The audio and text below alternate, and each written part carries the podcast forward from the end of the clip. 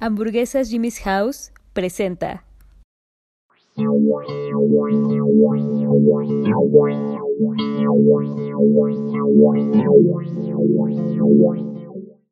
Hola, ¿cómo están? Sean bienvenidas y bienvenidos a Trastornados Podcasts, un programa en el que hablaré de algún trastorno emocional o psicológico y las personas que me acompañan en la mesa desconocen totalmente. Esto para poder aterrizarlo a lo más cotidiano posible y, claro, también para ponerles un cuatro, ¿no? Yo soy el George y como siempre me acompaña Had. Hola, ¿qué tal? Bienvenidos. Pues ya un gusto de otra vez otro tema. ¡Qué emoción! Fabuloso. En producción y voz en off, el Chank. Hola, bienvenidos. Y tenemos una súper gran invitada, una gran amiga de hace muchos, muchos, muchos años, Anayeli Rodríguez. Bienvenida. Hola, muchas gracias. Gracias, Jorge. Gracias, Adit. Y Chango, muy buenas tardes. Gracias, emocionada por la invitación y que tenía muchas ganas de venir desde hacía un tiempo. Ya sé, ya. hasta que se nos hasta hizo. Que se me hizo. ¿Nerviosa? Sí, ¿cómo no? Como mi primera vez. Ah. Es una experta en los medios de comunicación, nomás la hace de todos para, ah. para no dejarnos en ridículo. Hasta roja me puse. no te digo. Pues vale, vamos a entrar en materia porque el tema es un poco extenso, pero muy divertido. Normalmente, cuando tenemos hijos, esperamos que su desarrollo sea, entre comillas, de lo más normal posible. Que gateen, caminen, hablen y, por ende, pues vayan a la escuela. En este punto, esperamos que sean siempre sobresalientes o por lo menos que no sean tan retraídos o, lo menos conflictivos posible. Pero ¿qué pasa cuando se retrasa en comparación de otros niños? ¿O qué sucede cuando se distrae y no pone atención? Algunos padres optan por decir que no nació para estudiar o que no nació para ciertos niveles de desarrollo o ciertas actividades. El día de hoy, queridas trastornadas y queridos trastornados, hablaremos del TDA, trastorno por déficit de atención con hiperactividad. Todos mis compañeros de la primaria lo tenían. ¿Qué han escuchado y por qué?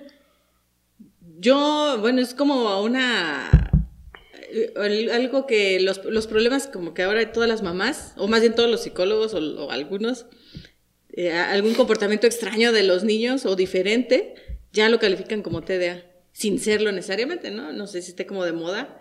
O el famoso es mi hijo hiperactivo, o sea, pues no, más bien, pues no le pones a hacer cosas y tu hijo no sabe qué hacer y se pone a destrozar la casa o, no le pones límites y entonces se hace lo, hace lo que él quiere y pues no hay.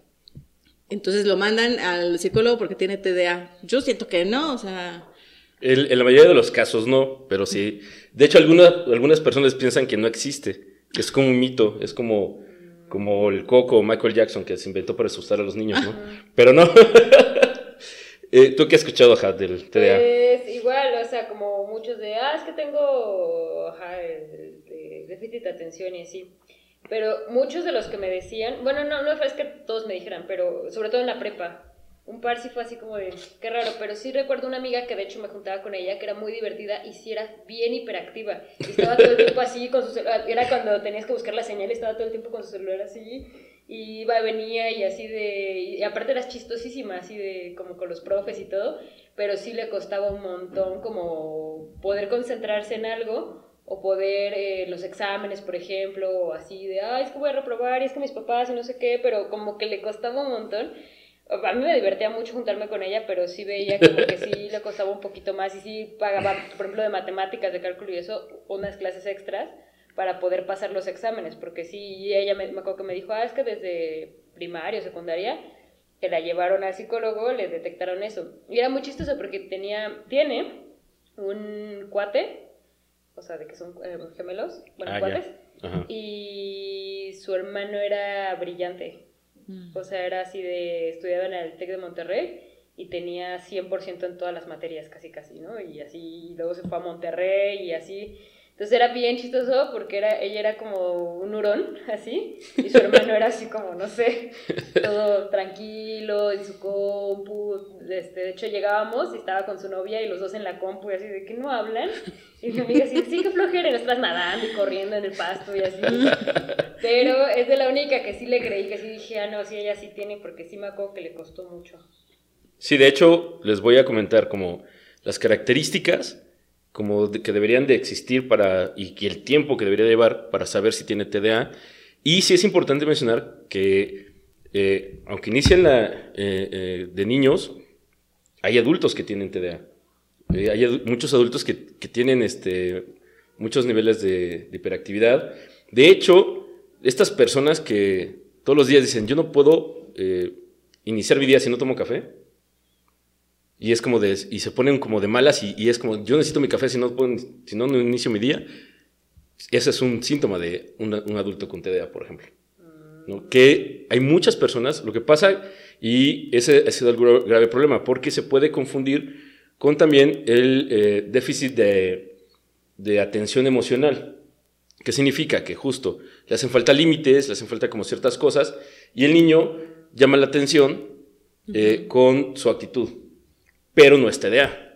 ¿no? Para tener TDA, ahorita vamos a, eh, le voy diciendo la definición y cómo ir viendo la diferencia. Y también, al final, les voy a decir como algunos ejemplos, muy bien, eh, sí, algunos ejemplos de qué pueden hacer los padres como para trabajar con niños con TDA. Porque al final, como siempre, es como, ah, pues ahí está el, el niño del problema, lo llevo al psicólogo y lo que quieren es que los psicólogos lo que hagamos es, quito el chip de desmadre y le pongo el chip de, de niño tranquilo, ¿no? Y es de, no, hay que aprender a, a vivir y a trabajar con, con estos niños. Entonces, y pues son los que hablan con las manos y así, y hacen podcasts y eso, ¿no? Ah, sí, conozco uno. De repente, se, porque se aburren, ¿no? En el trabajo y así. O se les olvida todo y tienen que apuntar y esas mamadas, pero bueno. El trastorno por déficit de atención e hiperactividad es un problema de salud mental que suele aparecer en la infancia generalmente a partir de los 7 años de edad.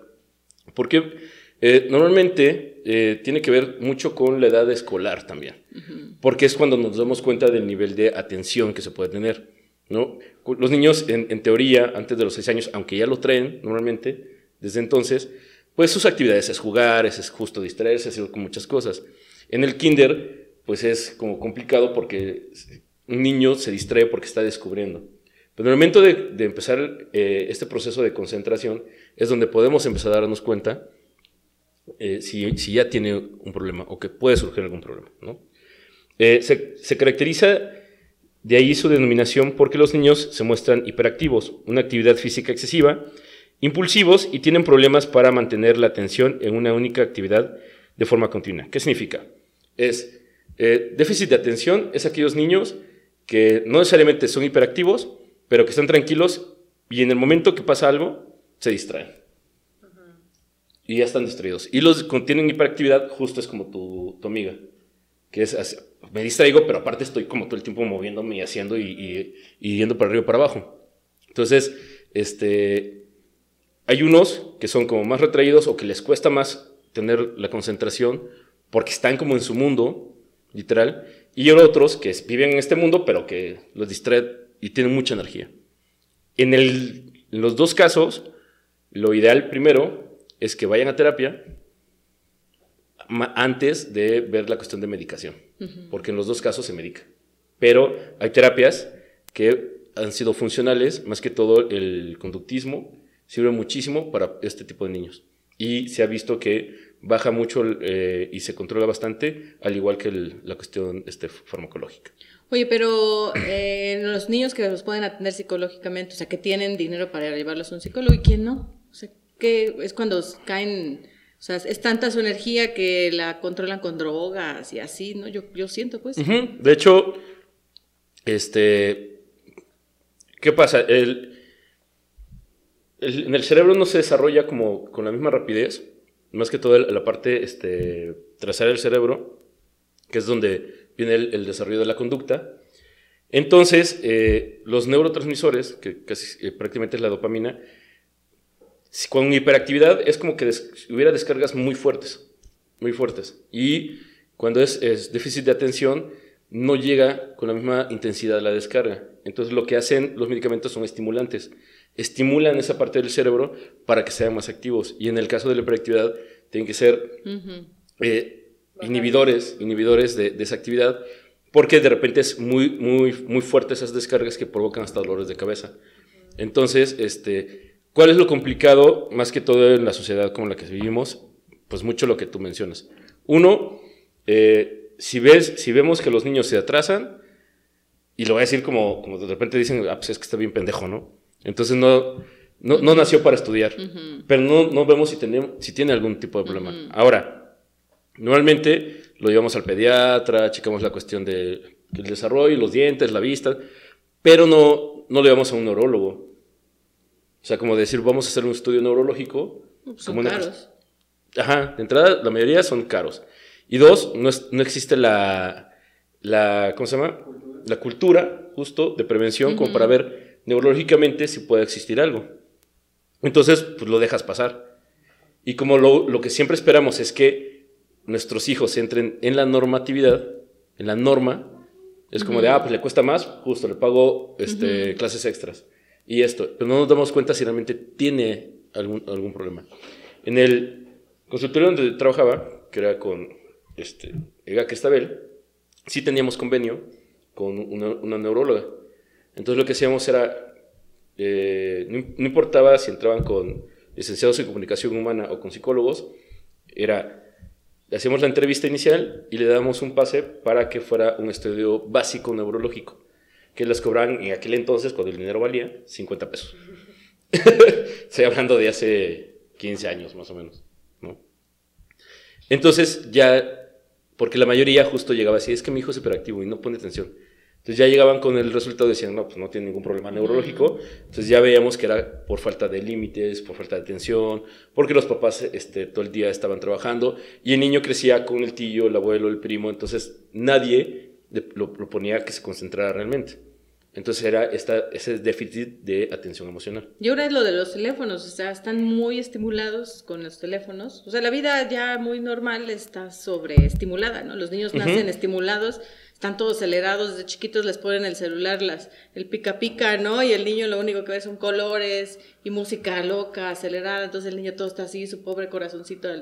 Y así está acostumbrado a vivir al mil, al mil, al mil, al mil. Entonces llega un momento en el que la escuela baja un poquito el nivel y pues ya el niño se aburrió porque está siempre estimulado.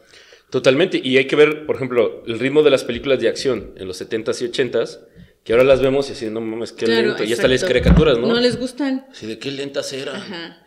Y vemos ahora este, todas las, estas de Marvel y esto, que pasan 50 mil imágenes en un segundo. De todos los, peleando todos contra todos y así de... Entonces, claro, pues ya el- la sobreestimulación y la atención es diferente. Sí. Y también hab- habría que ver qué conlleva eso, o sea, después, ¿no? Por eso también ahorita mucho está de moda, bueno, este, veo muchos niños con migraña, o sea que sí se están diagnosticados con migraña. ¿Cuándo en nuestros tiempos íbamos a tener migraña, no? O sea, ¿cuándo se sabía que un niño era así como que, órale, está el fenómeno, tiene migraña? O sea, Nomás el Mosco. el Mosco sí creció con migraña, un amigo que estu- estuvo en capítulos aquí. Este, él sí creció con migraña y era como. Pero era súper raro. Era bien y raro. ahora es, los doctores tienen migraña y desde chiquitos los medican. Sí, es que y- también estar todo el tiempo con Claro. luz así, Claro. por eso todos nos quedamos ciegos ya. Sí, Bueno, sí, sí, sí, por sí. herencia, pero... Pero sí, pero ahora los, cada vez más chicos los niños Sí. se quedan. Pero ahorita que decías eso también de la escuela, o sea, pienso como en, y lo que decías, ¿no? De no tener dinero y eso, como en la escuela pública, o sea, no sé, por ejemplo, que fui a la primaria, ¿no? De aquí, de esa, pues, primaria pública, y, y me acuerdo mucho de una maestra, la maestra Dora, no sé si siga viva, pero era súper violenta con nosotros, o sea, nos gritaba así, de, eres un burro, eres un así, y pero a los que no, no podían ¿no? hacer cosas. Entonces pienso, un niño con un déficit de atención no diagnosticado que te estén gritando eso y así, debe ser totalmente frustrante pues crecer con eso y pensando así de, pues es que no, soy bien burro porque Ajá. no puedo poner atención, ¿no? Ándale. Por justo quererlos meter. En un sistema. sí, Y es que el problema sí tiene que ver con el sistema porque es, eh, de, de entrada, vales por un número, ¿no? Eh, De hecho, yo me acuerdo en la secundaria que había un, no me acuerdo qué profesor o profesora este, nos sentaba de acuerdo a nuestra calificación. Ah, sí. Pues el A era de los dieces. ¿No? Ajá. O sea, Sí, si te de- tocaba en un turno vespertino ya eres un burro, ¿no? Sí, ya te tocaba en el, o sea, era del A, del A al F en las mañanas y del G al L. Al L. Hasta, imagínate, te iba, ya veas en el L, era No, que ya, ya, te- o sea. güey, llegaste, güey, ¿no? Antes te tocó. Ya, ajá, di que te tocó un lugar. Pero dentro del salón, yo me acuerdo que había una profesora, más que todo en, en en segundo año, que nos sentaba de acuerdo a nuestras calificaciones. Entonces el 10 era el que estaba adelante. brillante. casi, Sí, casi, casi enfrente del, del profesor en el primer, y era una forma de, de serpiente, entonces sabías que el último era el más burro, ¿no? Entonces, uno, humillante, discriminatorio, y era como competitivo con el otro, no contigo mismo. Entonces, Claro. no importaba las limitaciones que tuvieras, porque es de, ah, pues entonces voy a comprar las calificaciones para sentarme allá. Era como el objetivo, no es como de, eh, si el sistema te enseñara que tienes que competir contigo mismo en cuestión de, hoy aprendí esto, mañana tengo la capacidad de poder aprender esto y esto y esto, ¿no? Es como, primero tengo el círculo de aprendizaje y ahora lo voy a hacer más grande. Después más grande y más grande, pero dentro de mí mismo, no con el sistema, no para pelear con el otro que tengo al lado. Sí, pues por eso el sistema educativo, por lo menos estándar o público, en, eh, por lo menos en México, está, que esta es la frase de las escuelas, basado en competencias. Ándale. Ajá. Y es como de, ay, yo me acuerdo que con mi hermana llevamos a, a mi sobrina a una escuela y, y mi hermana se dio cuenta como de que pues era, era prácticamente una escuela pública pero de paga, entonces dijo, pues ¿para qué estoy pagando? Claro. Y la fuimos a sacar y nos dijo la maestra, es que porque la saca, no sé qué, es que nuestro sistema es casi casi perfecto, no está basado en competencias. Y las dos así de, no, pues por eso, queremos que sea una niña y que juegue con los demás, no que compita con sus compañeros, ¿no? Ujú. Pero bueno, pues sí. No, pero ahora imagínate, si eso es en el, en el sistema tradicional, ¿no? Que ya lo estamos viendo ahorita, muchos niños con TDA o el famoso TDA. Ahora con lo de la pandemia, que llevan los niños un año en clases virtuales, donde pues el aprendizaje pues no es igual, ¿no? Súmale que los papás pues no están en la, no están pegados a ellos, o tienen que estar pegados a la tele, pues obviamente se aburren, no entregan tareas. Que no pueden que- socializar, ¿no? no Eso también es un socializan, claro, ¿no? Y eh, socializan con puros adultos, con los mismos, todos ya traumados, enfermos, ansiosos. Los pobres chamacos, ¿cómo estarán, no? Y cómo la calificación ahora, pues sí va a ser, pues pareja todo. Y entonces esos papás que buscan el 10 en sus hijos, pues están sufriendo. Sí, claro. Porque los presionan terrible a los chamacos, ¿no? Para que, este, pues saquen un, un 10. ¿Y cómo le hacen? Pues no sé cómo le vas a hacer. ¿no? Tienes que brillar por sobre todos tus compañeros y participa y ya le están picando a la panza. para- levanta la mano, no sé, pues, ¿no? Es O que sí he está- visto así varios papás muy Es que está, está bien cabrón porque, imagínate, pasan desde 7 de la mañana, 8 de la mañana a, no sé, una de la tarde frente a la computadora tomando clase. Y luego síguete en la computadora porque tienes que hacer tus tareas. Ajá. ¿No? Sí, y, ya no y aparte, o sea, eh, lo estaba viendo con, con el hijo de un amigo que está en prepa y me dice, es que tengo que ir a imprimir unas cosas. Le digo, no mames, ¿y a quién se los entregas si estás desde la computadora? Ah, pues sí. Es que tenemos que tener evidencias. Sí. O sea, tenemos que mostrarles como evidencias desde la cámara que estamos haciendo cosas. Así de, pues qué desperdicio y qué tontos, porque si estás en la computadora y si estás en la computadora, mandas el archivo, ¿no?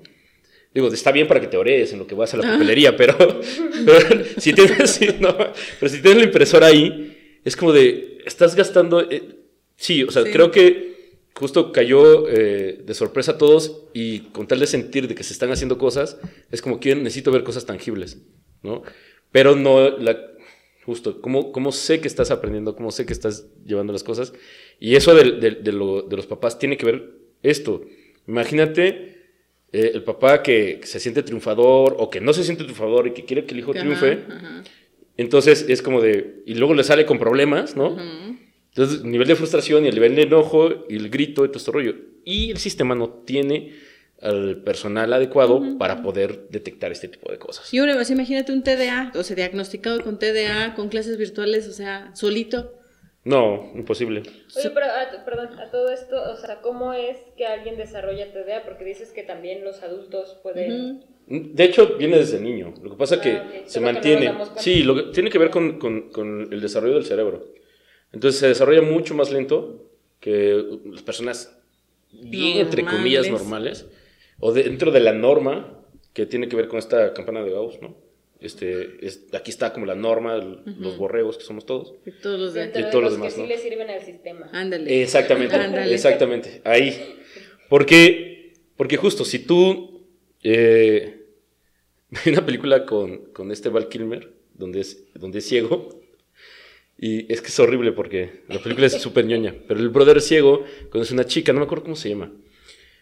Y el brother sabe cuando va a llover, cuando todo el rollo, porque nació ciego. Entonces cuando, cuando lo operan y, lo, y puede ver, porque descubren que más bien por falta de lana es que no, no se había podido operar, este, le dice, es que muy complicado para mí, poder entrar en la norma de, de la gente que ve. Porque este, tú me enseñas esto, una revista, y había una manzana. Tú me dices que eso es una manzana, y para mí necesito tocar y saber que es una manzana. Y tener la comprensión de que estas dos cosas son una manzana, está bien cabrón, ¿no? Entonces, él creció en una normatividad propia con respecto a la discapacidad que nosotros, de, de acuerdo a nosotros, creemos que tiene. Igual este tipo de personas. Entonces, crecen con una dificultad con respecto a, más que todo, la atención a poder aprender de una forma diferente, pero nos angustia a nosotros porque no sabemos cómo tratarlos, no sabemos cómo llevar y cómo sobrellevar ese tipo de cosas. Entonces, la angustia ni siquiera es de ellos, sino que es una angustia heredada por el sistema y por los padres. Y está cabrón. Pero entonces un TDA no va necesariamente a una escuela especial. No, no, no, no. Puede incorporarse con un niño. Sí, pero sí es Que no lo importante, sí es importante que una vez que se detecte, este, que vaya a terapia. Justo para, eh, tanto él como los padres tienen que aprender técnicas para poder sobrellevar esto en el sistema en el que estamos. Entonces, sí es, sí es sumamente importante. Y es sumamente importante que se entienda que los padres son una parte importante para que esto se, se lleve súper bien. Porque si no, Sí.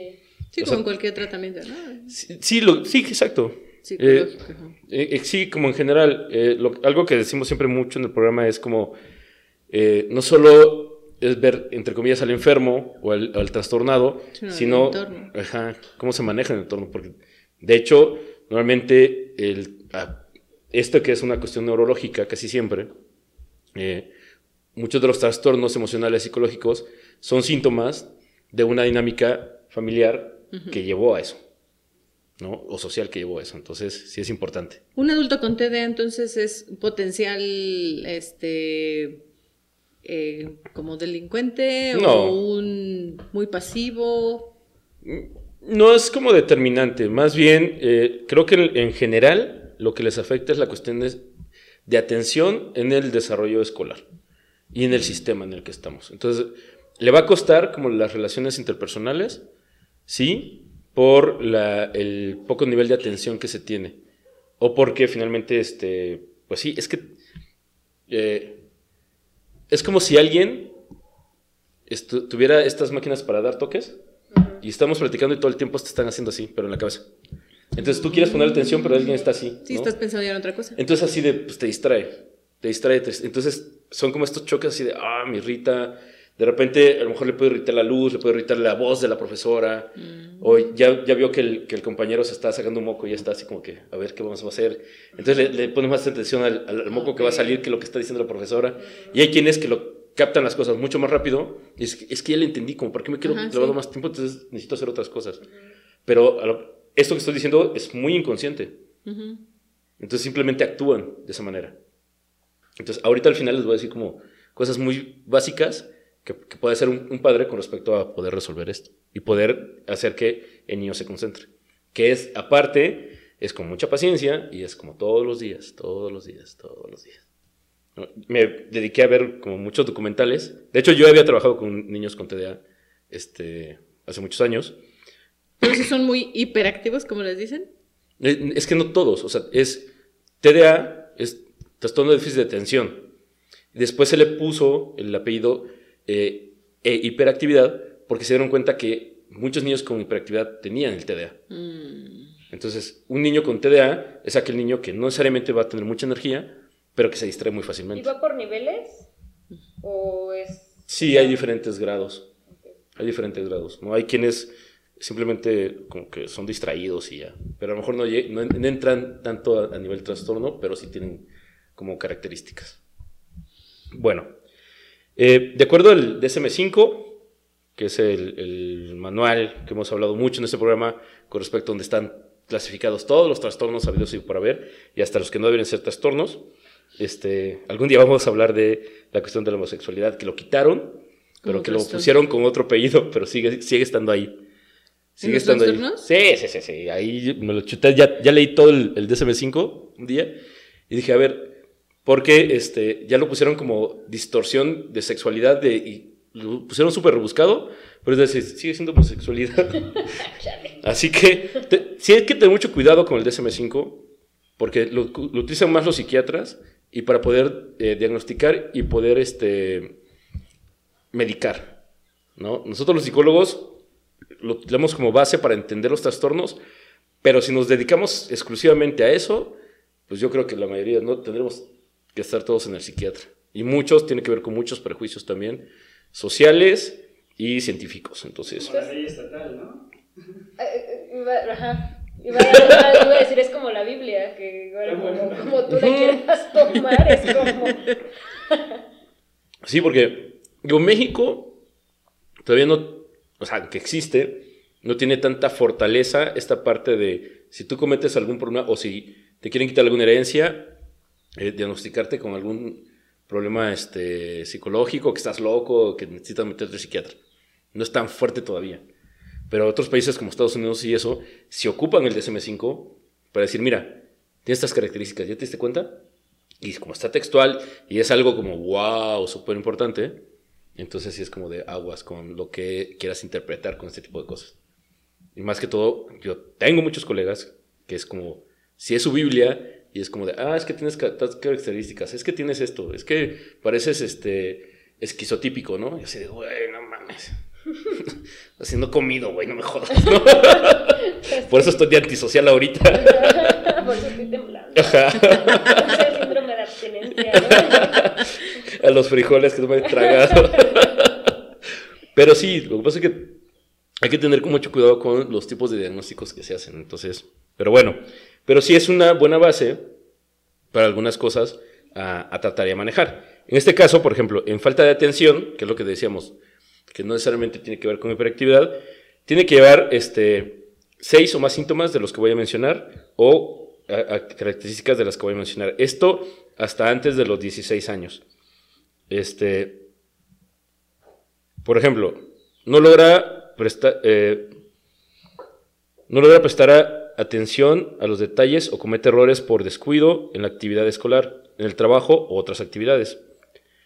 En el caso de los adultos, y por, por déficit de, de atención, eh, son cinco, o sea, cinco más. Eso es uno menos. En el caso de los niños es seis o más. Ah, Porque en el, eh, en el caso de los niños es como, como hay características o cosas que es como muy normal, pues, que hacerlas, ¿no? Ajá. Eh, tiene problemas para mantener la atención en tareas o actividades recreativas. Por ejemplo, si está jugando y le están diciendo como las reglas y ya se distrajo. Y de repente se dicen, es que tienes que correr por acá. Y tú así de, ya se quedó viendo el perro, ¿no?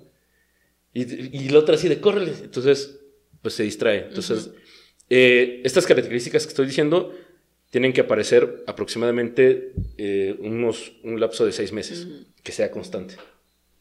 Eh, parece que no escucha cuando se le, habla, se le habla directamente. Y es que sí están en su mundo, ¿no? O como, como por ejemplo ahorita que, que, que así de niño. Pero claro, está con la atención a otra cosa. Pero cuando tú estás así hablándole, parece que no te, ajá, no te escucha. No cumple las instrucciones y no logró completar las actividades escolares, las tareas del hogar o las responsabilidades del lugar del trabajo. Por ejemplo, eh, pierde la concentración o se desvía fácilmente. Tiene problemas para organizar tareas y actividades. Evita, eh, le disgustan o se niega a hacer tareas que requieren realizar un esfuerzo mental durante un periodo prolongado, como las actividades o las tareas escolares. ¿Qué significa? Que van a ser pers- personas o niños que este, máximo te van a poner atención unos 10, 15 minutos. Y de repente es como, tienes que hacer el ensayo de tal libro, así de, güey. O sea, ya leí dos páginas y ya estoy pensando en otra cosa. O como los que vemos películas y la ponemos y ya estoy en el teléfono. así que pasó la película, pero aprendes como a desarrollar así de, ah, ya sé lo que está pasando en la película, pero necesito también, no puedo estar solo viendo la película, ¿no? Yo, yo, por ejemplo, para poder estudiar o para poder leer necesito es, tener ruido al lado. Necesito poner música o poner la, la tele de fondo para poder leer y concentrarme. Porque si no hay mucho ruido. Entonces, prefiero que el ruido se- entre externo y poder, para poder concentrarme. Concentrar. Ajá. Por ejemplo. Pero suelen, eh, no es que no entiendan lo que están leyendo, que es, que es el punto donde a veces caemos, así de, ah, es que no está, ley no comprende, no, es que se distrajo. Entonces empezó a leer, empezó a hacer la actividad, empezó a dibujar, pero ya se distrajo con otra cosa. Entonces difícilmente lo vas a poder tener concentrado. Este, por ejemplo, imagínate a alguien con un adulto con hiperactividad que lo tengas en una conferencia mañanera. claro. o, de- o en una- un, en un seminario de cuatro o cinco horas. Pues claro que no. Va a ser así. Y si no lo atrapa el, el que está hablando, Houston lo perdimos, ¿no? Sí. Por eso te digo que sí es como bien fácil decir que tiene TDA, porque si lo describes así tal cual, hasta puedo pensar que es mi Todos propia los- hija. todos los niños. Todos los niños. Todos los niños tienen TDA. Pero este. Y bueno, eso me hace pensar también el, el- el que un niño normal tiene todos esos síntomas, ¿no? O normal otra vez, ¿no? En teoría. Un- o casi todos los niños así son. Y súmale a que los papás pues no están en su casa, o sea, están solitos, crecen solitos, o crecen con la abuela, o con el tío, o con el primo, y este, pues no están, no tienen ese, ese cariño pues, o ese acercamiento con papá, los papás nomás llegan para cumplir de merendar, bañate a dormir, y al otro día es lo mismo, te doy da rápido desayunar y me voy y me desaparezco todo el día, y el niño está solito ahora frente a una computadora, o viendo la televisión sus, sus clases, entonces, pues yo siento que ahorita esos TDA se van a detonar cañón, Mucho o sea, más. después de esta pandemia muchos trastornos nuevos conoceremos, ¿no? Sí, por ejemplo, va a haber mucha gente que le va a costar eh, la interacción, Claro. ¿no? Por miedo, por, porque ya vio la facilidad de poder comunicarse vía una pantalla y no tener este contacto físico, ¿no? O sea, a nivel parejas también va a ser complicado. Es como si me caso contigo, pero tú en tu computadora y yo desde aquí y hacemos un- un- una boda virtual. De hecho, apenas me invitaron a una boda virtual. Y me mandaron la invitación y me dijeron, va a ser tal día, te puedes conectar, te lo van a estar grabando y tú vas a estar desde tu casa este, disfrutando de la boda. Qué loco. De verdad. ¿De los novios iban a estar juntos? Y yo espero que sí, yo espero que sí. Ay, pero espera, porque no hay como llegar al salón de fiestas No. cuando todavía no ha llegado nadie que te ofrezcan un- una cubita. Ajá. Claro, que seas de los primeros que pruebas el cóctel, ¿no? Ajá. Los cócteles y estás, estás así de, ¿ya puedo agarrar? No, no, no, ahorita. O sea, no, una boda sin el- Ahorita que me autorice la, ahorita, ahorita que me autorice la mamá de la novia, Ajá. le digo, ¿no? Y tú estás viendo las ampolletitas aquí de chelas y de, ya quiero una. Sí, sí, sí. Ah, Exacto. ¿Qué pasa con el caballo? Claro, el caballo de el rodeo. caballo del rodeo. No, y aparte, las, en las bodas terminas ligando. O sea, no falta alguien que diga, ah, yo también quiero casar y terminas ligando. Sí, no quiero decir más, pero... No, pues ahí nos cuentas cómo está esa boda virtual porque no. está- Sí, había pensado no, no asistir, pero... Dije, Sí, no, conéctate sí. para ver el chisme. Sí, quiero. Sí, sí, porque fue como un grupo ahí de, de la Ciudad de México y nos dijeron, ah, pues están todos invitados. Vamos a mandar el link, me imagino que por Zoom, y van a grabar todo. Entonces, así de, ah, ok. La pregunta es, ¿me tengo que poner traje? A ¿Tengo ser que de- llevar regalo? Ajá, por ejemplo.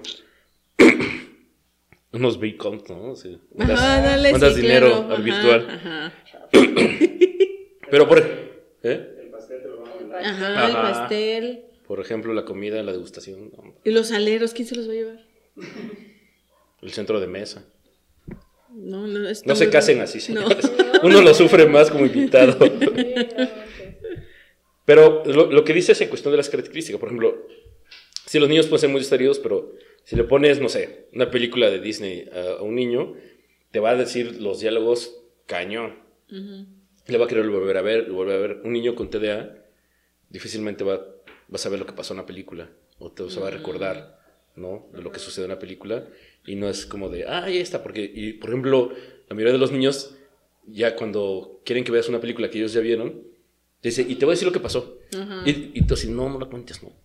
Y ya terminas amarrando al niño así en la silla para que, no, para que se calme. Y un, un niño con TDA difícilmente lo va a hacer. Porque no está... De hecho, ni se va a sentar contigo a ver la película. Te va a decir, pero después se- Mm, se, se va a alargar, ¿no?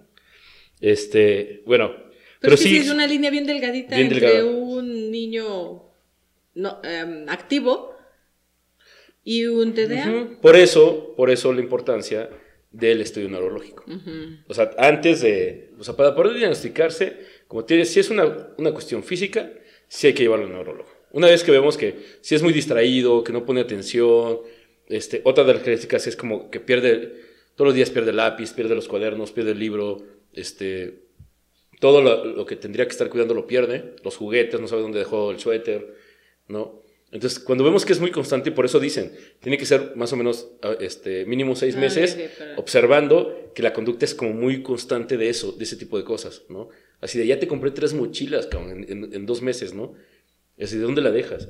Un niño, por muy distraído que sea, o por muy desmadroso que sea, sabe, sabe muy bien la conciencia de que si no llega con su mochila le van a partir su madre. Entonces siempre te carga la mochila. Toda puerca y se le olvida la torta adentro, pero la lleva. Entonces, este tipo de casos, pues no. Entonces, una vez que se detecta, lo ideal es llevarlo, hacer un...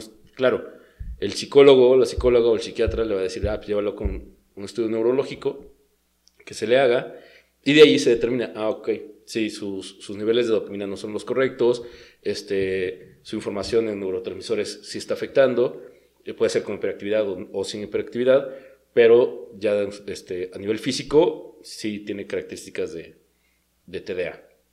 Y de ahí empieza ya un tratamiento psicológico. Esa es la importancia. Entonces, ¿por qué? Porque justo en la mayoría, como son muy sutiles, entonces creemos que simplemente el niño no tiene la capacidad de aprendizaje o es un niño que este, está mal educado. No, y sí es importante porque si es este lo que dices, ¿no? De falta de atención emocional, pues también ya puede ser, o sea, ya es un tratamiento diferente, ya los papás se tienen que comportar de, de ma- de diferente manera, etcétera, ¿no? Y pues sí es importante a que si no se le hace y nada más se le trata el de atención, pues va a seguir estando ese esa falla ahí. Entonces nunca va a poder poner atención. Claro, y, y sí, claro, son, son seres humanos que crecen eh, funcionales, porque finalmente es como con pedos terminan la escuela, pero la terminan, consiguen trabajos y esto, pero siempre va a haber una dificultad, porque eh, en su mayoría con, eh, con TDA eh, se les olvidan las cosas diarias, así de, ay, hoy tenía que, que, no sé, que regar, ¿no? Hoy tenía que desconectar el refri, no desconecté. Y es de todos los días a las seis y se me olvida, y siempre se me olvida. Entonces, son aquellas personas que en el trabajo les dejas una actividad y así de, güey, si todos los días tengo que decir que lo mismo, ¿por qué no lo haces, no? Pero creció así y simplemente dice, es que soy bien distraído. Y ya. Y se justifican así de, pues es que siempre he sido así. ¿Pero se distraído". quitan? Lo vas a tener toda la vida. Eh, más bien es como eh, encontrar técnicas. Eh, por ejemplo, por eso yo escribía todo. Era tener siempre escrito todo, escrito todo, porque sabía que se me podían olvidar las cosas. Entonces, de, mejor lo escribo, lo escribo, lo escribo, lo escribo. Así sea la cosa más tonta del mundo, que pareciera para otras personas, mejor escribirlo. Esa es una técnica, ¿no? Eh, poner alarmas, por ejemplo, ahora con los teléfonos, es de poner alarma porque sé que se me va a olvidar. Entonces pongo la alarma de que algo tengo que hacer a tales horas. Entonces en el momento que me dicen es de, pero escríbelo ya, apúntalo, que se te va a olvidar.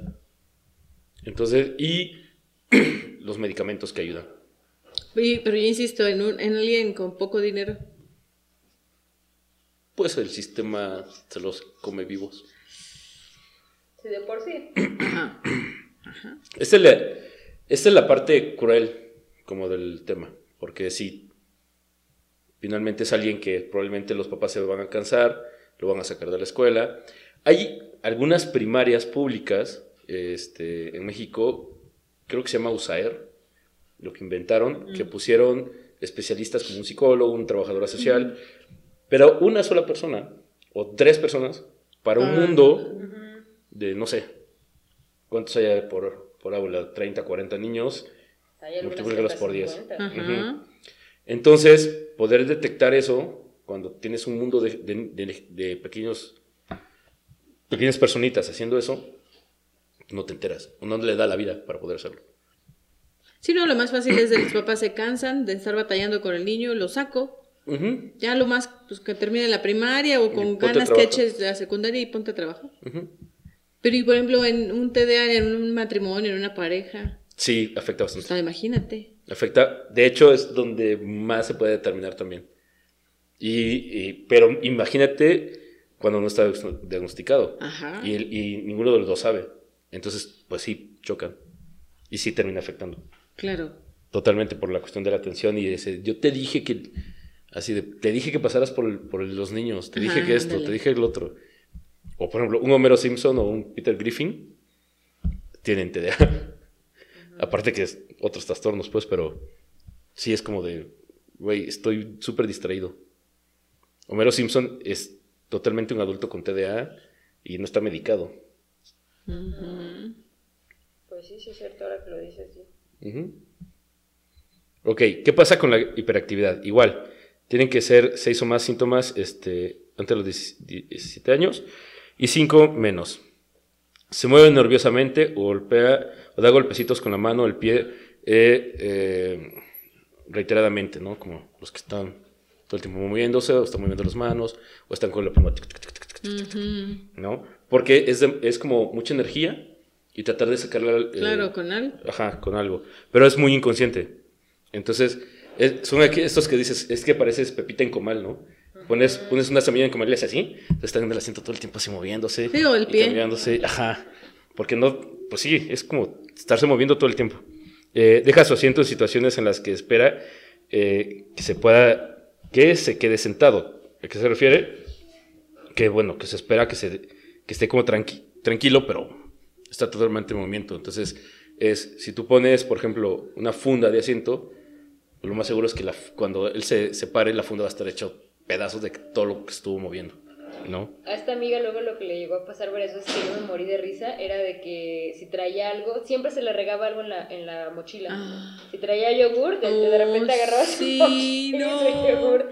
O así, porque siempre, justo eso, siempre se estaba moviendo, entonces su mochila estaba por allá pateada, pisada o así. Era, eso- era así, igual, una serpiente todo el tiempo, así, con su celular aquí así. Sí. Chistoso. Eh, corre o trepa en situaciones en las que no, no es adecuado, son los que se terminan arriba del techo, arriba del árbol, y pero después ya no puedo bajar, ¿no? Ajá. ¿Y ahora qué voy a hacer? O este, son los que terminan agarrando el coche y, y llevándose aunque no sepan manejar. O porque no hay también como ciertos límites, ¿no? Eh, sí puede jugar o participar en, en actividades recreativas. Eh, se encuentra en movimiento y actúa como si los impulsara un motor. En ocasiones habla de manera excesiva, les puede dar ver- verborrea. A menudo, a menudo suelta una respuesta antes de que termine la pregunta, ¿no? Ya está diciendo algo y así, de, pero no te he dicho, ¿no? Y todo el tiempo te está interrumpiendo. Entonces su cerebro va más rápido. Le cuesta esperar su turno, son muy impacientes. Interrumpe a otros o se entromete en conversaciones o juegos que no le corresponden. Es como de, no te toca todavía. Es como Tintana en el revoltoso. que se mete así, hace un desmadre. ya todo estaba arreglado. Y, Ajá, ya y termina subiéndose a la torre. Y quién sé qué tanto hacen toda la película. Ajá, sí, sí, sí, es banda que, o sea, todo el tiempo dices, uy, es que si estuvieras tranquilo no te meterías en tantos pedos, ¿no? Por ejemplo. Entonces, pero, pues, no, es imposible. Digo, sí es posible, pues, pero si no está diagnosticado, normalmente lo vas a ver con esa actividad. Eh, eso es como general por, eh, con cada una, ¿no? En particular. Otro tipo de síntomas es eh, que se tiene que presentar antes de los 12 años, o sea, ya verlo como determinado. Eh, si después de los 12 años no tenía hiperactividad, lo más seguro es que sí tenga otro tipo de situaciones, otro tipo de problemas, más cerca del rollo de la adolescencia o de la pubertad, por causa de la dinámica familiar, las- los amigos, este, todo este rollo hormonal que sucede, ¿no? Entonces, estas, estas personas que sí han sido diagnosticadas antes de los 12 años, sabemos que va a ser para toda la vida. Entonces, pues más bien es como, como buscarles o que ellos se encuentren o que la gente cercana encuentre actividades como muy acorde, ¿no? A el tipo de, eh, eh, ¿cómo se llama? TDA que tenga. Es como si son muy distraídos, entonces qué tipo de actividades puedes hacer, qué tipo de herramientas tienes, este, te, te dieron terapia, no te dieron terapia, o sea, pudiste, no pudiste. Entonces, eh, muchos, algunos de los documentales que estuve viendo eh, entrevistaron a adolescentes, a muchos adolescentes y decían, pues es que si no fuera por la terapia, o sea, yo me sentía como mal, ¿no? Porque todo el tiempo me regañaban, todo el tiempo era como estar castigado, este, no entendía. Sí, se vuelven cosas. inseguros, ¿no? Claro. Sí, O sea, justo el, ahorita me acordé de esta amiga que a cada rato nos preguntaba así de, ¿te caigo mal? no, no me caes mal. Ah, ya después así de, ¿estás enojado conmigo? Y así de, no, ¿pero por qué? O sea, como que todo el tiempo tenía esa inseguridad. Yo creo que de que en su casa a lo mejor sus papás así como de esta, ¿qué? ¿No? Ajá. Los papás eran muy conservadores y como muy así seriecitos. Claro, y luego con el otro hermano que estaba tan, tan metido en el, la Ajá. normalidad, Tienes al otro que es súper un tranquilo. ¿no? modelito. Los, los polos opuestos tal cual. Sí, sí, sí. Sí, pues son realidades muy, muy diferentes. Entonces, eh, sí hay que tener como mucho cuidado porque no terminamos justificando como acciones, ¿no? O sea, e- el hecho que sean así no significa que se les permita, sino que hay que saber este, sobrellevarlos. Por eso digo que es, es con mucha paciencia. Entonces, ¿qué pasa? La mayoría de las personas que tienen dinero para poder llevarlos a este tipo de terapias es como ahí te lo dejo, ahí me lo regresas cuando, Sí. ya los- cuando ya lo hayas reparado, ¿no? Como si fuera un coche. Ujú. Entonces Ya. no se involucran muchos de ellos. Sí, igual, o sea, la- lo dan de alta y pues lo regresan a su mismo, a su misma pecera con el resto del, donde el ambiente es igual, ¿no? Los papás lo siguen tratando igual, los primos, los hermanos, todo. Entonces, pues, Entonces, otra, otra característica es que eh, estas acciones o estos síntomas se tienen que ver reflejado en diferentes escenarios, o dos o más escenarios, por ejemplo. Es, es igual en la escuela como en la casa, o en el equipo de fútbol y en la casa, o, o en la iglesia, o sea, ¿saben? Porque de repente es como de, ah, no, pero pues es que cuando me lo traes es bien tranquilo, ¿no? O en la casa no sé eso, pero en la escuela sí, porque sientes cierto nivel de libertad, entonces habría que ver el nivel de represión que hay en casa, pero que en, en la escuela se siente más libre para poder, poder echar desmadre. Pero en casa sabe muy bien que no puede hacerlo. Pero no, estos niños es como de... En todos En lados. todos lados actúan igual. Mm, ya. Entonces es como de... Así es el, como la diferencia, pues, de un niño. Ajá. Porque normalmente los niños saben así como ah, pues ya sé que cuando voy al dentista me tengo que quedar quieto, ¿no? Entonces, Imagínate un niño de estos con hiperactividad en el dentista, no mames, o sea, cédalo. Para poder abrir la boca, porque, o porque por esté quieto, ¿no? Entonces, No, pues está cañón. ok. Eh, sí existe la, la situación combinada en cuestión de que eh, hay problemas de atención y hiperactividad al mismo tiempo. Es hay alguien que puede estar tranquilo unos minutos, pero se distrae totalmente y de repente, pum, ya está dando. Y existen eh, por separado, ¿no? Tanto por falta de atención como hiperactividad. Ok, ¿qué onda con los padres? ¿Qué, se, ¿Qué creen o qué se imaginan que se puede hacer uno como padre o como adulto para trabajar con un niño así? O para en el día a día. No tenerlos. ¡Ah! Básico. Es lo ideal. El primer punto. No tener hijos. ya somos un chingo. Sí, primer punto. Pero bueno, superado ese luego. ¿Y si, y si llegan? Y si sí. Y si no se les planea, porque a veces Sí, me han pues dicho sí. que gente a veces no planea. Ajá. Y si ya está ahí, ni muy que raro, regreses. ¿Qué se imaginan que se puede hacer en lo cotidiano? Pues es que lo que muchos papás hacen es pues meterlo que a la natación, que al fútbol, que al ajedrez, que al el sábado al catecismo y pues pobre niño está más estimulado. No sé si eso ayude, pues. Y en algunas ocasiones sí. O sea, cuando necesitas, este, con TDA, que necesitas ser estimulado, algunas actividades pueden, pueden funcionar. Pero habría que ver, porque como el problema tiene que ver con la atención, entonces eh, la mayoría de ese, todo eso tiene que ver con instrucciones. Entonces Sí, sí, es posible, pero es cuánto tiempo te va a durar. Entonces puede ser como algún tipo de deporte donde este, la actividad sea como rápida, ¿no? Y la atención sea como, como, como constante, como constante. O el karate funciona mucho. Ujú. Probablemente, y en su mayoría, deportes como muy individuales. Ajá, sí, sí, claro. No porque el, el trabajo en equipo, pues sí, es como de güey, Ajá. ¿No? Sí, pues las clases a lo mejor también privadas, por ejemplo, este, podrían funcionar, ¿no? Que es como con un maestro muy paciente, obviamente. No sé, es que justo sigo pensando en esta amiga, o sea, ella sabía varios idiomas, pero todos los, o sea, los había aprendido porque tenía maestro, o sea, Particulares. su maestro de italiano era un maestro particular, ¿no? Entonces, Y así, entonces era muy buena y, y sabe muy bien los idiomas además y no se le olvida. Que eso es algo así como que dices, ay, en la escuela ni así, ¿no? Ni ponías atención, pero pues como eso. Digo, pues igual también, como dices, tenía las posibilidades, pero imagínate a alguien que no tiene las posibilidades. Sí, pues es que, que es el- la mayoría de la gente. Por eso muchos, muchos especialistas hablan de, o hablaba mucha gente, de si era real o no que existía el TDA. Ajá.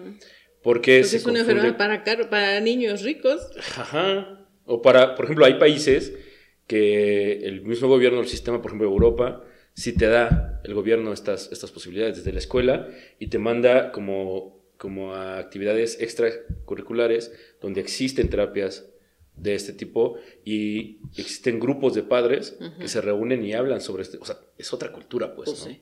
Y, no y yo creo que no tiene que ver si eres primermundista tercermundista, porque, bueno, no sé si los gringos exista, pero mucho de lo que, le- que lo que vi en cuestión de, de cómo llevarlo, pues era más Europa, ¿no? mucho, mucho en Europa. Este, entonces, y me di cuenta que el- la asistencia social te lo da. O sea, el gobierno te lo da. No, pues aquí que. No, o sea, O sea, imagínate un niño con TDA. No, pues sí. Nos quitaron. Ajá.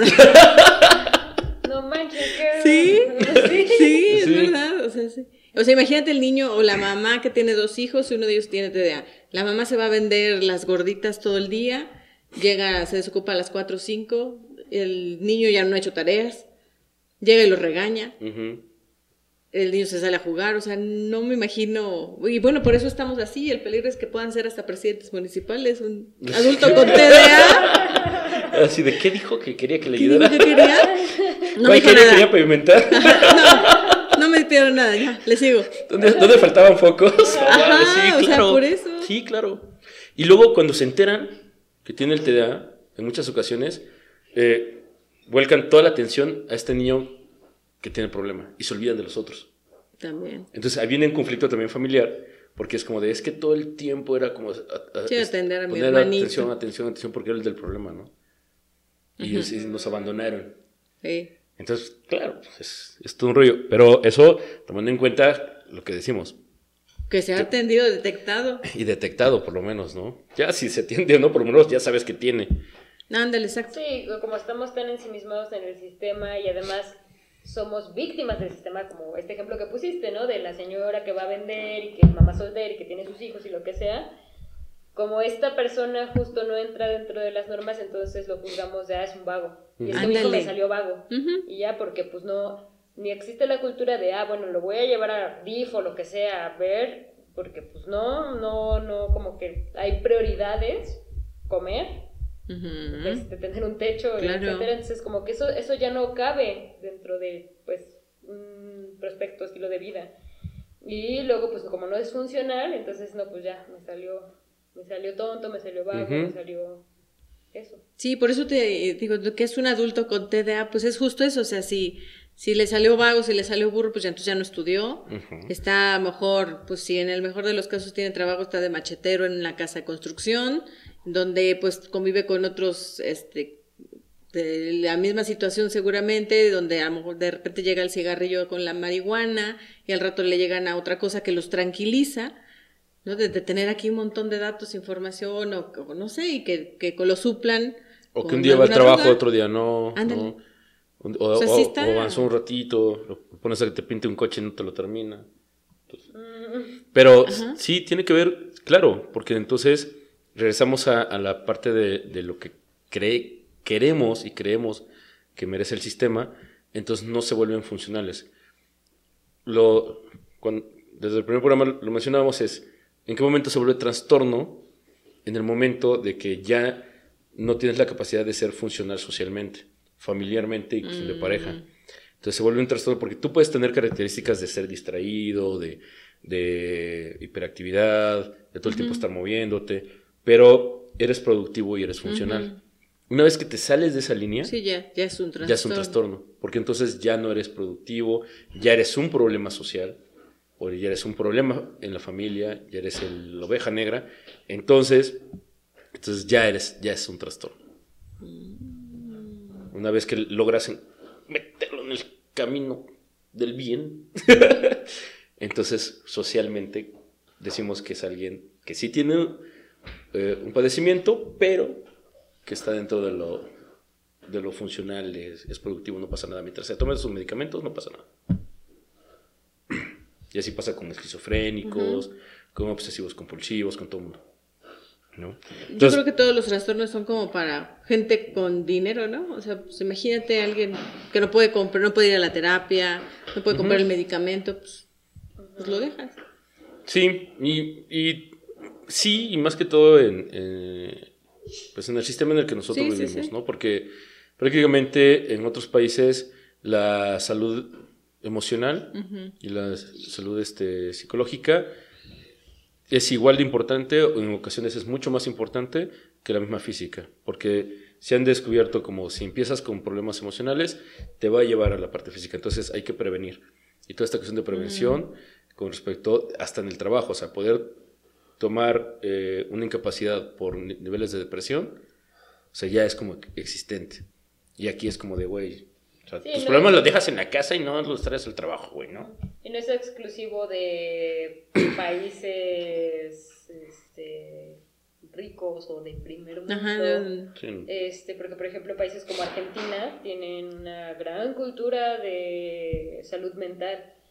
Eh, de hecho, hasta podrías llegar a decir que hasta exagerado, ¿no? De, Sí. de, no puedo hacer esto si no lo consulto con, mis, este, con mi Terapeuta. terapeuta, ¿no? Y así. Y pues más bien es eso, ¿no? Es como parte, hacerlo, traerlo y hacerlo parte de, de nuestras, esto, de nuestro chequeo de salud, ¿no? De- todavía se sigue escuchando la frase de ¿para qué voy si no estoy loco? ¿no? O me siento bien, no pasa nada, ¿no? Y el- en el no pasa nada, pues sí pasan Pasa todo. muchas cosas. Sí, de hecho Argentina, muchos de los es, pruebas psicométricas, psicológicas, eh, hicieron la traducción a- y, y la modificación, la revisión a nivel este, latino. De ahí muchas de las que se aplican en México son revisiones, modificaciones y adaptaciones desde Argentina. Y en muchos eh, terapeutas argentinos que empezaron a trabajar y a escribir sus propios libros con respecto a todo esto. Entonces, eh, se volvió la psicología una, una carrera de moda, una carrera entre, en, en lo que me caso, una carrera de, de las chavitas que no tienen nada que hacer, ¿no? Pero nunca se vio la importancia realmente de por qué era necesario estudiarla y, y analizarla más profundamente. Y por qué es importante, así como cuando le haces el, ¿cómo se llama? Eh, las pruebas cuando nacen los niños, físicas, tamiz y todo este rollo, es como a partir de qué edad puedo llevar a mi hijo a un estudio neurológico y a qué edad puedo empezar a, a llevarlo como al psicólogo para una cuestión de prevención, como no simplemente saber que todo venga bien, ¿no? Entonces, pero no lo tenemos, no existe, no existe. De hecho, una vez que tú empiezas a, a trabajar con tus pacientes, bueno, en mi caso que trabajo con mis pacientes, este, en el momento que empieza a, a desequilibrar la parte emocional porque se empieza a descubrir cosas, entonces empieza a poner pretextos para ya no ir. Claro. Y es que también muchas de las personas que ya llegan adultas a una terapia psicológica ya llegan en el punto de la desesperación. Y eso pasa también con la salud física. O sea, ya vas al doctor cuando ya te estás muriendo. Sí. Porque es así, ya el doctor así de... Pues. ¿Qué quieres que haga, no? O sea. sí, no soy... Sí, ya sé. Sí, sí. Así, espero que ahí- en tu mochila traigas otro riñón, ¿no? Porque ya ocupas, carnal. Bueno, muy rápido, ya para terminar, se nos está acabando el tiempo. Eh, tips. Crear una rutina. Trate de seguir el mismo horario de actividades todos los días, desde el, desde el momento en que se despierta hasta el momento de irse a dormir. Es como de, te levantas, lo primero que hay que hacer de levantarse, vas al baño, te cepillas los dientes todos los días, o sea, las mismas actividades en los mismos horarios, eso va a ayudar a que tenga la atención y que este, empieza a trabajar la cuestión de memoria, decir, a tales horas hay que hacer esto, hay que hacer esto, hay que hacer esto. Sí, es, es una cuestión de condicionamiento, es condicionarlos. Por eso decía, el, el condicionamiento clásico funciona muchísimo porque es de ah, una acción, una reacción. Entonces, eh, me levanto y después de comer, ¿qué hago? El plato al, al lavadero. Y es como constante. Digo, eh, tendría que hacerse con todos los niños, ¿no? Pero en este caso, como más, más constante. ¿Por qué? Porque entonces eh, el otro de tips es eh, la organización. Animar al, al hijo a colocar la mochila de la escuela, la ropa y los juguetes en el mismo lugar todos los días para que no se le pierda. Entonces, como es muy distraído y pierde la atención, por lo menos es, él sabe que eh, dentro de esta rutina y de esta organización, sabe que en el huequito o en, o en el, o en el respaldo del, del pupitre va a estar la mochila. Y aunque se distraiga, sabe que ahí va a estar. Siempre. Claro, si alguien le hace la broma de quitarla, pues ya se va a volver loco, pero mientras no, y en su casa va a saber que la caja, esa cajita es para los juguetes, y esta cajita es para este, los cuadernos, y los colores siempre van a estar ahí. Entonces, eh, sí, es como muy obsesivo, pero les ayuda muchísimo, ¿no? Eh, esto va a ayudar a controlar las distracciones y es importante tratar de, una vez que lo vas a sentar a hacer tarea, es de un lugar donde no esté la tele cerca, donde no haya como ciertos distractores, donde a lo mejor aquí está bien rico eh, una terracita y todo este rollo, pero pasa un pajarito, pasa un árbol, pasa este, un, helicóptero, pasa un avión, ¿no? Este, pasa un Ya cometa viene que el se- panadero con el pan. Ajá, el del gas, ¿no? Así de, el del fierro vieja que... o sea, El del suavitel. compro, sí, el del suavitel. Entonces, Es que ya ves, no es para pobres. es para es- pobres. eso no pasa en las colonias fifi. Tienes razón, tienes razón. El del pan es el que más distrae, déjame decirte.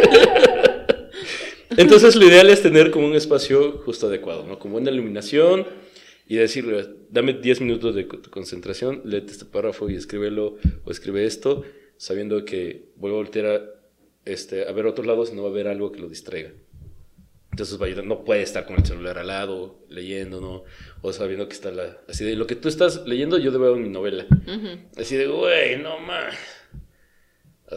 Tuve una, una mamá que eh, su hijo tenía TDA y le decía, ayúdale a leer, o sea, léelo tú primero y después que lo lea él. Y me, lo primero que me dijo es que no me gusta leer. Digo, no, pues olvídalo. Ya, no te puedo hacer nada contigo. No, ma. Así de, ¿cómo? entonces, ¿cómo le vas a ayudar a tu hijo? Entonces, primero empecemos contigo como Claro. adulto, Sí, ¿no? pues sí. Para que entiendas la problemática. Entonces, si tú no estás dispuesto como adulto a ayudar a tu hijo, pues claro, El descanso también, ¿no? Las, Ah, las sí. horas de descanso. La hora de dormir. Sí. Eh, limite las opciones. Ofrezca pocas opciones para elegir de modo que su hijo no se sienta abrumado ni sobreestimulado. Por ejemplo, es de la playera o la blusa. No hay más. Mm, No le des tres opciones. No, no es como de, ah, pues ahí busca en el closet qué te Ajá, vas a sí, poner. no, no pues mames. No. No, es así de negro o blanco. Tú escoge. No. No hay más. Igual, las comidas. Entonces, cuando vayan un, se va a un restaurante, no se le da el menú. Ujú, es de, no sé, Hay esto y esto. ajá, hay coquetitas de pollo o hay este, no sé, un caldito. Tú escoge. ¿no? Claro. Porque si no se sobreestimula y entonces va a decir así de, Quiero todo. ajá. Oye, a mí, por ejemplo, desde hace rato me está distrayendo el disco de Mijares que tenemos ahí atrás. ¿En serio? ¿Me escuchas? No, es de... Ah. Ese- Es que mira, me está viendo fijamente. No puedo, es como... Te voy a recomendar un psicólogo. Así, estoy esperando que, que me diga, soldado del amor, Ay, que de esta guerra. Mira, ese chavo me está viendo. Pero, pero la próxima no pongo a Mijares. ok. Sea claro y específico cuando hable con su hijo. Hágale saber que lo que está escuchando, eh, que lo está escuchando mediante una descripción de lo que el, hijo dice. Cuando el niño está hablando, eh, aquí es cuando nosotros decimos, bájate al nivel del, del niño, no como padre, sino como físicamente.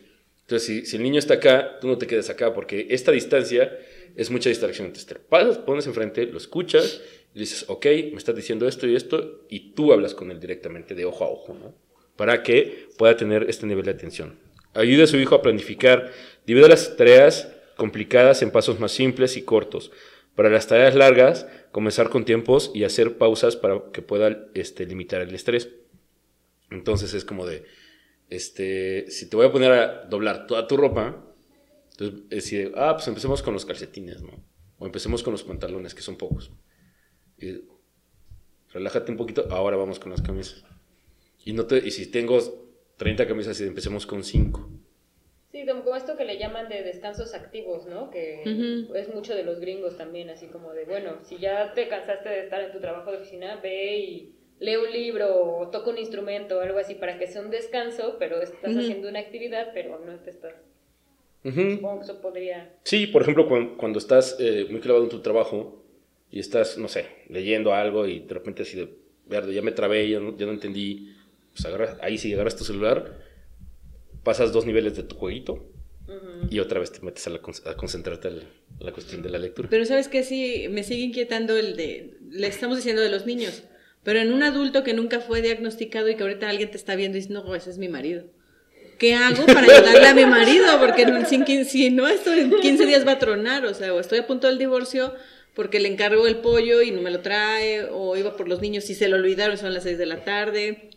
O en la intimidad, pues dura 10 minutos y te dejo a tu imaginación y pues no, ¿no? O esa Ajá. es una o es otra. O sea, imagínate, o sea, que se le vaya la atención en pleno acto. O sea, no. Pues sí, y, y, es- y sucede. O Pues sea, más lo- bien con los consejos a qué hacer con un adulto TDA. Pues en realidad es muy parecido a esto, pero primero tiene que ser diagnosticado. O sea, una vez que tú detectes como estas, o sea, este tipo de situaciones que estás mencionando, igual. Que en un adulto están- Durante seis meses, a veces están mucho más Están marcadas, muy- ajá. ¿no? Entonces, este, si ve- tú ves que dentro de seis meses, o sea, llevas seis meses con tu pareja, ¿no? O llevas un año con tu pareja y te, te das cuenta de todo eso, Ajá. entonces dices, oye, ¿no se te antoja como que vayamos un fin de semana a hacernos un diagnóstico neurológico? Chequeo neurológico. Y entonces, Deberían incluirlo en los requisitos de matrimonio. de hecho, sí debería de existir. Debería existir como, como todo, este... Sí, que como así como hay un como pruebas estudio clínico. psicométricas y, y- y proyectivas con respecto al con quién o sea, Pues sí. este programa de con quién me casé tiene que ver con esto Pues sí, porque así ya sabes con quién te vas. sí por lo menos dices bueno sí te compro tu locura no Ajá. pero en realidad este pues sí debería de existir no solo la, la prueba de sangre a ver si no salen raros los chamacos no Sí, pues sí. Sí. Entonces, pues lo ideal es eso, es que eh, nos, como nos volvemos, te digo, funcionales, entre comillas, y, y dejamos como va aceptando, vamos aceptando, vamos aceptando, entonces, ah, pues soy distraído ya, soy distraído ya. soy- Entonces, pues, Y ya- te vas a encontrar un roto, ¿no? En tu camino, Claro, igual sí, pues, pero... entonces lo ideal sería eso, hacer un, un diagnóstico primero físico, que es a nivel neu- neurológico, y si es así, ok, pues ve, ve terapia, porque sí es importante que vaya terapia, y de acuerdo al nivel, pues medicarse para tener la concentración. Los medicamentos ayudan a eso, a que se concentre. Pero bueno, utiliz me voy un poco más rápido, utilizar eh, metas y reconocimientos, esto es este, literal, la tablita en, la, en el refri, así de, hoy alcanzaste a hacer esto, lograste esto, y se le premia, ¿no? Pero eh, premios con respecto a, así motivarlo y cosas muy, muy básicas, muy sencillas en cuestión de Eso, eso premios lo eso. hacían las de niñera SOS cuando había niños muy conflictivos. Este, hacían eso, de, aquí en el refri por estrellitas, y vamos sirviendo, y así son muy buenas, ¿eh? Sí, eso funciona bastante bien. ver ese programa, era como de, wow, tienen, tienen técnicas increíbles. Eso funciona perfectamente bien. También César Millán.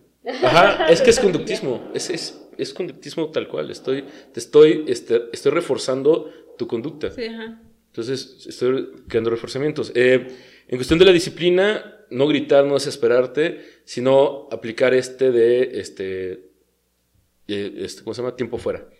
Entonces, de, te quedas en la silla, no te puedes bajar de ahí, no más piensa en lo que acabas de hacer, ¿no? O eh, te quedas en tu cuarto, ustedes, porque si es muy desesperante, claro, es muy, eh, y, y dentro de la adultez, pues es como, es un niño problema, y lo digo de esa manera y me jalo así porque sí, o sea, no hay que, no hay que eh, tampoco quitar el hecho y de verdad no hay que justificar el hecho de que sí tienen una situación, de acuerdo a la norma en la que nosotros crecemos como adultos. Entonces quisiéramos que fueran súper obedientes, que estuvieran tranquilos, que- pero cuando no, pues claro que te desespera, claro que te frustras como adulto y gritas y regañas horriblemente. Entonces es como, en lugar de regañar, es como tú respira, tu adulto tranquilízate en lo que el niño así de piensa en lo que acabas de hacer, güey. Trata de analizarlo y vete del cuarto. Eh, crear oportunidades posi- des- positivas. Hay ciertas situaciones a las que los niños les puede resultar estresante. Entonces hay que buscarles como eh, un ambiente en el cual se sientan animados a hacer las cosas, como todo el tiempo estarles impulsando a que hagan... eh, aquí entra la, la parte de las actividades extracurriculares, como tú decías. Hacer algún deporte, tocar el piano, o como- como decía el chango, ¿no? Es, Estamos haciendo esto, ahora toca aquí, o ahora hace esto, que les, para ellos sea motivante. ¿No? Los videojuegos eh, son factores positivos ante esto, que pueden ayudar a que se distraigan un poco eh, como hay mucha estimulación, pues pueden ayudar. Pero siempre marcando tiempos. Tiempos, tiempos, tiempos, tiempos, tiempos, ¿no? Sí, como en todos los límites. son- Y puse este, pero me encantó por todo lo que hemos hablado. Y me encanta en la sociedad, en la sociedad en la que estamos, a ver si se puede, ¿no? Pero es, proporcione un estilo de vida saludable. Es importante ofrecer comida nutritiva, asegurarse de que el niño haga mucha actividad física y que duerma lo suficiente. Estas cosas pueden ayudar a evitar que el TDA este, se deteriore más. Y lo digo eh, irónicamente porque justo, mucho lo que tú dices. Eh, la gente que tiene que sobrevivir todos los días y de repente es como, no lo voy a llevar al nutriólogo, ¿cómo sé que es una dieta saludable? Este, no tengo chance de que sal- llevarlo al parque y ahora con la pandemia menos, ¿no? Y es como de, pues como te distrajiste ahora hasta las 11 de la noche haciendo tarea y ya no dormiste bien. Y si no está medicado, lo más seguro es que le cueste mucho dormir. Sí. Y luego se encuentra con una maestra que le exigente que no se conectó en el Zoom o que no le mandó las fotografías de la evidencia de su trabajo y ya lo reprobó. Sácalo, mamá, sácalo. Saca tu frustración. Exacto. Sí. Sí, sí, sí, porque volvemos a lo mismo, no hay, el sistema no está preparado para Sí, esto. no, no, no. Ni los supuestos especialistas en la- y ni los propios maestros, porque tampoco nadie les enseña a los maestros, ¿no? Que este, qué hacer con un TDA. No, no por... ¿Cómo lo detectan? aunque, no? aunque en, en teoría cuando lo estudian eh, ven pequeños destellos, o sea, pequeñas cositas así de, ah, pues se pueden encontrar niños así, eh, pero realmente es como de, si detectas que tienes un niño así, canalízalo. ¿no? Entonces, es, ah, oiga, su, su hijo es como que se distrae mucho, su hijo como que no pone atención, como que todo el tiempo está distraído de los demás niños. Yo le recomiendo que le lleve al psicólogo. Pues sí. Y es como de, ajá, ¿y tú me lo vas a pagar? ¿no? Y, o recomiéndame uno. Sí, y es lo que pasa, ¿no? O sea, En un grupito donde el TDA ya en cinco minutos perdió la atención y empieza a molestar al otro niño, sácalo. Ujú. Entonces te pasa el niño en, afuera de las, del salón todo el día. Porque pues no lo puede regresar a su casa porque su mamá no está, porque está vendiendo en la esquina, ¿no? Está vendiendo las gorditas. Y pues el niño pues crece con puro seis y, y catachado de burro. Así es.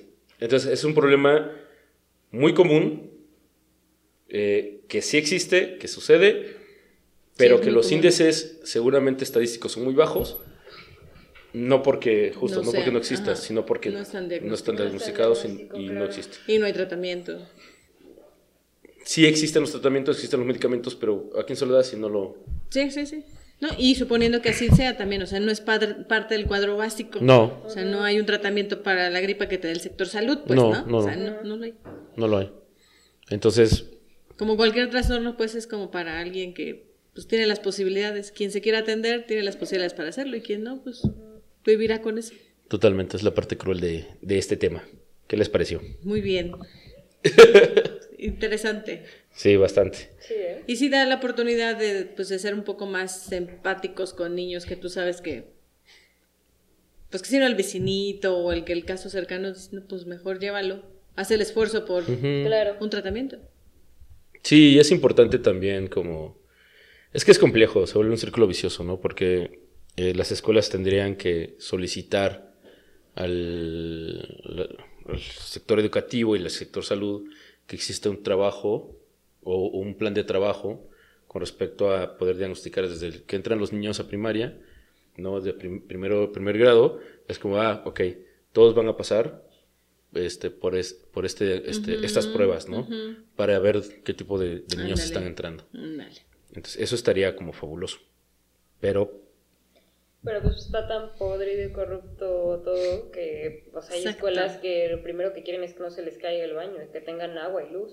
sí, o sea, por, eso, sea, por eso digo que es un círculo sí. vicioso muy fuerte, porque hay prioridades, pues, ¿no? Claro. Y aunque esto podría, tendría que ser una, Hay urgencias. ajá, hay otras urgencias. Entonces, está complejo. Pues sí. Ana, gracias por No, muchas gracias. acompañarnos. Gracias, Hat. Gracias. Dinos qué te dedicas, dónde te pueden encontrar, tus redes. Bueno, eh, pueden seguir en mi Facebook, eh, regidora Nayeli Rodríguez. Estoy para servirles en un año todavía de este trabajo. Exíjanle. No, no, no es parte, No te toca la parte educativa. A veces, a, a veces actúo como si tuviera TDA. Se me olvidan las cosas. Pero ahí ves que pueden escribirme. Ok, Muchas gracias. No, gracias por acompañarnos. Gracias. Had, tus redes, nuestras redes. Pues nuestras redes estamos en Instagram como Trastornados-podcast, en Facebook como Trastornados Podcast, está el grupo de fans, eh, fans de Trastornados Podcast. Eh, pues denle like, suscríbanse, compartan, comenten. Y mm, yo estoy como Hadamaya en Facebook y Had-yoga en Instagram. Yo quiero mandar un saludo a Abigail Moreno, que nos escucha desde Toluca, Estado de México, y que este nos, bueno, particularmente he hecho algunos comentarios, este, muy particulares, y este, pues, siempre agradecemos todo tipo de comentarios, todo tipo de, de este, propuestas, como para el programa, temas, entonces, este, un saludo hasta Toluca, la tierra del chorizo, rojo y verde. Ahí yo estoy en Facebook como George Amaya y en Instagram como George2678. Y les pregunto y te pregunto, ¿tú qué trastorno tienes?